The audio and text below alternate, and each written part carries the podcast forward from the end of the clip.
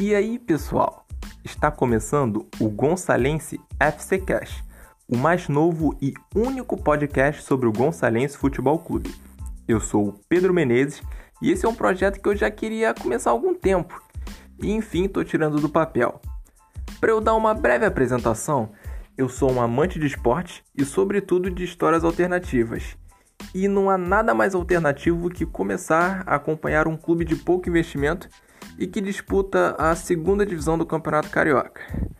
Esse podcast é independente, não possui nenhuma relação com o Gonçalense Futebol Clube e tem três objetivos: mostrar que também existe amor ao futebol além dos grandes gramados, ganhar experiência produzindo conteúdo sobre um clube tão bacana quanto o tricolor metropolitano e, claro, tentar popularizar e levar informação sobre o clube da minha cidade.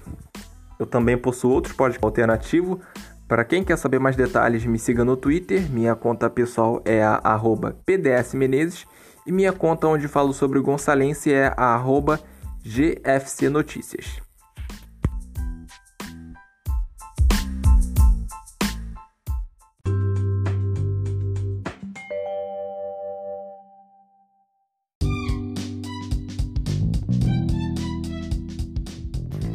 Neste espaço, eu pretendo trazer notícias, opiniões sobre o Gonçalense e também sobre o futebol de times de pouco investimento do Rio de Janeiro em geral. Também farei pós-jogos, pré-jogos. É, essa questão dos pós-jogos está meio complicada, né? Afinal, os portões estão fechados e a maior parte das partidas do Gonçalense esse ano não tem nem transmissão em vídeo. Então fica meio difícil comentar sobre algo que a gente não assistiu. É um perrengue que o torcedor do Gonçalense está passando nesse ano. Também pretendo contar curiosidades sobre o clube. Talvez no futuro eu faça um podcast explicando minha relação com o tricolor, mas isso vamos deixar para depois. Agora senta aí, se ajeite que a casa é toda sua. Vamos falar de Gonçalense, Lense, o tricolor metropolitano.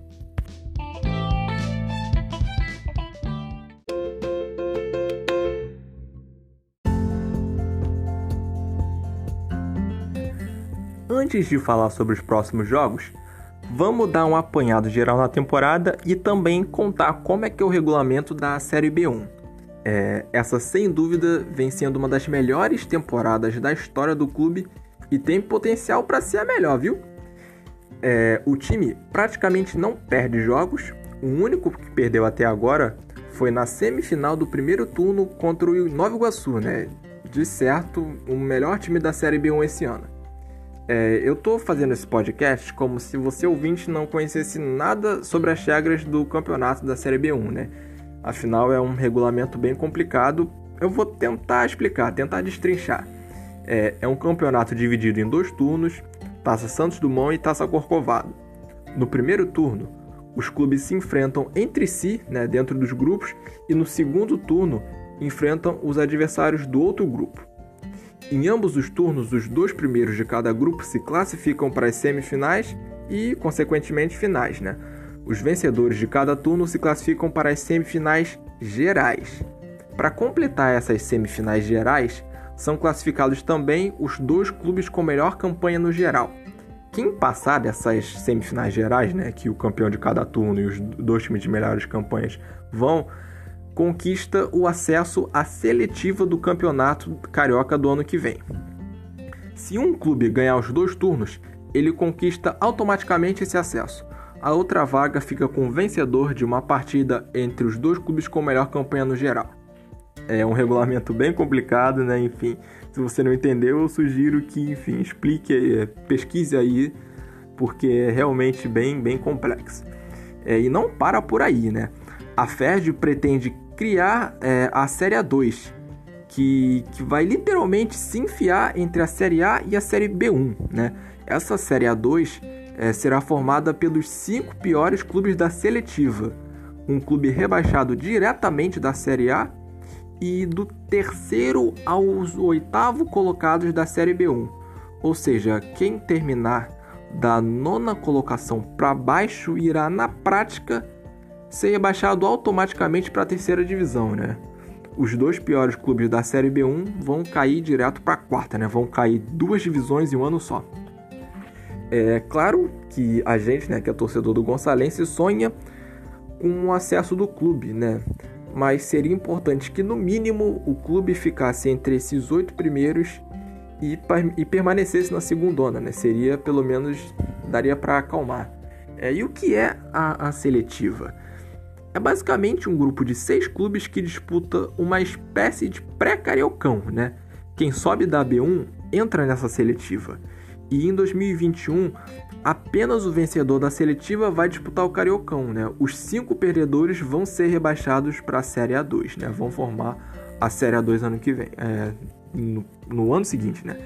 É, traduzindo, subir é um suplício, né? Uma tormenta. Graças a Deus, ano que vem vai ser o último ano dessa seletiva.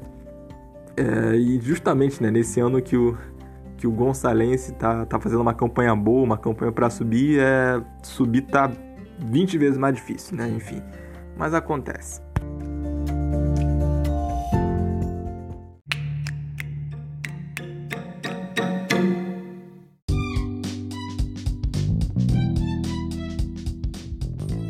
Falei da parte ruim, que é o regulamento, agora vamos falar da parte boa, que é a campanha do Gonçalense. Nesse ano, o Gonçalves estreou com três vitórias seguidas. Elas foram sobre o Aldax, Olaria e Duque de Caxias. Nas rodadas seguintes vieram três empates: Rio São Paulo, Maricá e Serrano. Por fim, ganhou do Nova Cidade e empatou com Serra Macaense. Foram quatro vitórias, quatro empates e nenhuma derrota. Foi um belo primeiro turno, o Gonçalves só ficou atrás do Duque de Caxias nesse grupo. Vale lembrar que o Duque de Caxias ganhou dois jogos por WO, então dentro de campo o Gonçalense ganhou mais jogos. Na semifinal de turno, o Gonçalense enfrentou o Nova Iguaçu, que, como eu disse anteriormente, é um clube que investiu bastante para esse campeonato, né? Passeou no grupo dele é, e ganhou a gente por 2 a 0. Esse jogo também ficou marcado pelo fato do Gonçalense postar uma nota oficial reclamando e denunciando diversos fatos que teriam acontecido naquele dia. Os jogadores do Lens teriam ficado no sol por 15 minutos e, na tentativa de resolver a situação, membros da comissão técnica tentaram conversar com o delegado do jogo para ele garantir o acesso dos jogadores ao vestiário do estádio, mas eles foram tratados de forma truculenta por três seguranças do Nova Iguaçu, um deles estando armado. Na nota, o clube também reclamou bastante da, arbitra da arbitragem que expulsou é, um jogador do Gonçalense que participou de um princípio de confusão. Expulsou apenas ele e ignorou outros jogadores do Nova Iguaçu que teriam está, também estado no meio dessa confusão. E isso teria definido os rumos da partida. Bom, sobre esse caso de arbitragem, eu não vou entrar porque eu simplesmente não assisti o jogo, né? Então eu não posso dar minha opinião sobre algo que eu não vi. É, mas o algo, mas o caso da truculência dos seguranças deveria ser no mínimo investigado, mas é férgia, então fica difícil, né? Vamos voltar a falar de coisa boa, vamos voltar a falar de futebol. É, na volta para o segundo turno, na primeira rodada, o Gonçalense empatou com o Sampaio Correia e em seguida ganhou do Goitacás. O Goitacás é um time que, mesmo nas fases mais difíceis, o Gonçalense sempre consegue se dar bem. É, na sequência, empatou com o rival da cidade, o São Gonçalo Esporte Clube, e na última quarta ganhou do Nova Iguaçu numa vitória no finzinho, emocionante. É, no, o, o clube ainda não perdeu no segundo turno também, né? Nesse momento está em quarto quarto lugar com oito pontos, mas os primeiros, os três primeiros colocados estão com nove pontos, né? Os três estão com um ponto na frente do Gonçalense. Ou seja, não tem nada decidido, uma vitória coloca todo mundo em bola, tudo tá tudo embolado. É, nesse momento, o Gonçalense está em quarto na classificação geral, ali na briga para a semifinal geral também. É uma campanha muito consistente, né? Tá na briga por tudo. O, o Gonçalense volta a campo no sábado, dia 4, 14 de novembro, às 3 da tarde, para enfrentar o Angra dos Reis. Eu não sei que dia esse podcast vai, vai subir para o Spotify, mas eu estou gravando ele nesse exato momento, são 6 e 4 da manhã do dia 13. Eu tô morrendo de sono, vocês não têm noção, e agora o cachorro do vizinho começou a latir aqui. É, reforço o convite lá no meu Twitter, arroba GFC Notícias. Eu vou indicar onde vocês podem ouvir a partida, né?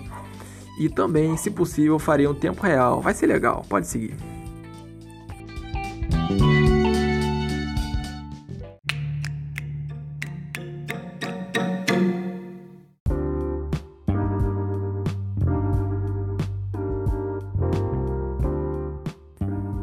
Por fim, vamos falar sobre o elenco do clube. Antes da Série B1 começar, a diretoria apostou em velhos conhecidos. Sabão e Sorriso, os dois maiores artilheiros da história do Gonçalense, retornaram. Sabão fez grande temporada por aqui em 2015. Para quem não conhece, por favor, pesquise os gols do Sabão pelo Gonçalense em 2015 no YouTube. O cara fez uns 3 gols driblando meio time adversário naquele ano, foi uma loucura. E o Sorriso jogou no Lens por 4 anos, mas a melhor temporada dele foi em 2016. Né? Dos que chegaram esse ano se destacam o centroavante Luan, que vem balançando as redes direto, Marreta, Jefferson e Lucas Cibito. Ele também tem um irmão que joga no clube, né? o Matheus Cibito.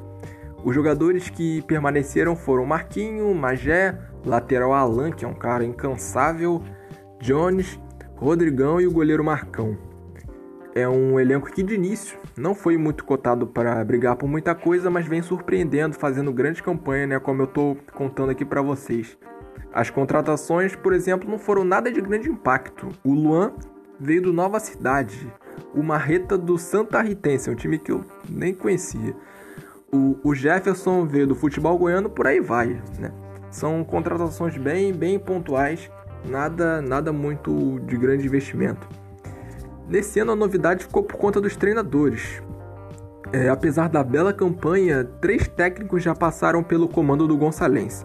O primeiro foi Júnior Gomes, demitido inexplicavelmente, mesmo não tendo nenhum, perdido nenhum jogo. É, foi, ele foi contratado na sequência pelo Rio São Paulo e também foi demitido sem perder nenhum jogo. Enfim, histórias do futebol carioca. Para substituir Júnior Gomes, retornou um velho conhecido nosso, o Emanuel Sacramento, que tinha treinado o Gonçalense naquela que até então foi o melhor ano da nossa história, 2015. Mas no fim do primeiro turno ele recebeu uma proposta boa do futebol do Piauí, fez as malas e foi embora. Para seu lugar foi contratado João Carlos Ângelo, nome bastante conhecido entre clubes de pouco investimento do futebol carioca. Ele tá até agora, né? Tá durando.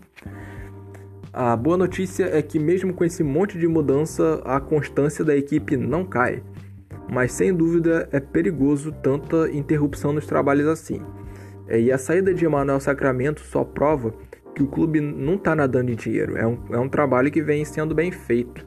O Gonçalense sofreu bastante de 2016 a 2019, com, com pelo menos três campanhas que lutaram contra o rebaixamento para a terceira divisão. E agora parece, enfim, o, o trabalho vem sendo bem feito, vem dando resultado, a nossa sorte está mudando.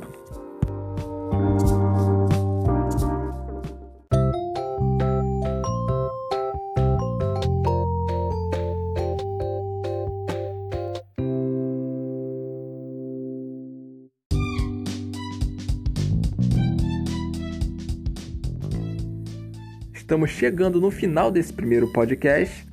Esse foi só um episódio de apresentação, falar sobre um clube que eu gosto bastante e que tem material, pouquíssimo material dele por aí.